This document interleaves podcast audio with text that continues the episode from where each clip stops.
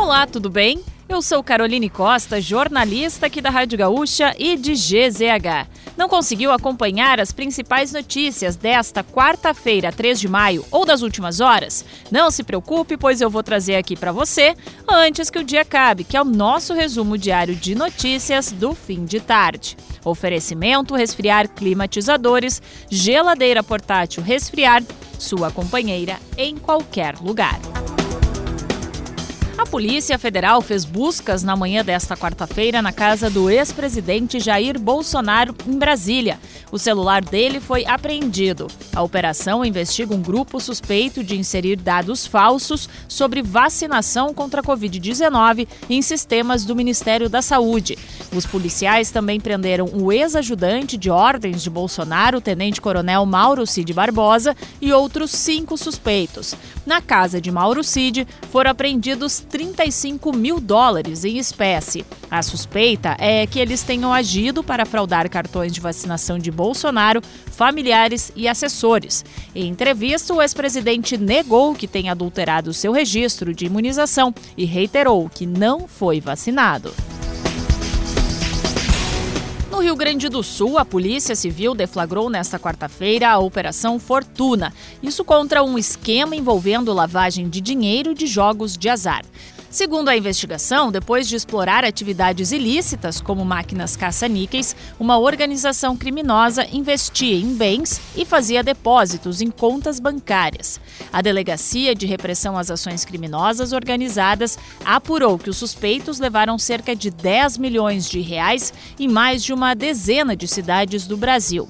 A polícia cumpriu 57 ordens judiciais e identificou 26 pessoas suspeitas. Segundo a delegacia, delegacia, os investigados estão respondendo pelos crimes em liberdade, mas serão responsabilizados após a conclusão do inquérito.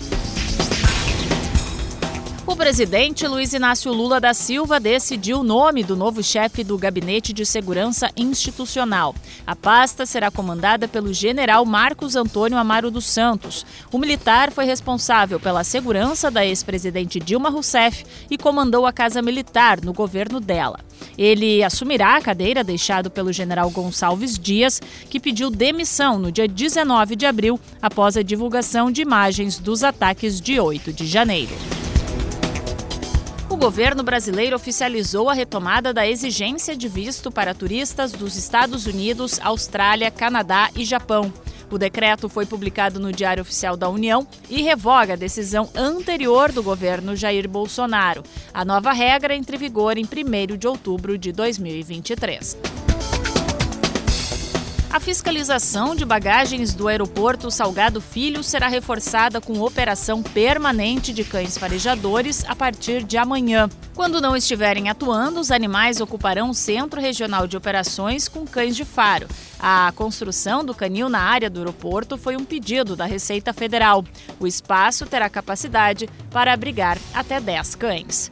E para fechar o nosso resumo de notícias, antes que o dia acabe, tem a previsão do tempo para amanhã. A chuva começará a diminuir no Rio Grande do Sul. Não chove mais na campanha, fronteira oeste, litoral sul e sul do estado.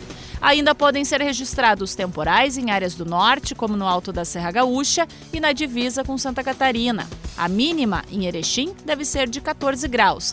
Capão da Canoa e Lajeado podem alcançar máxima de 23.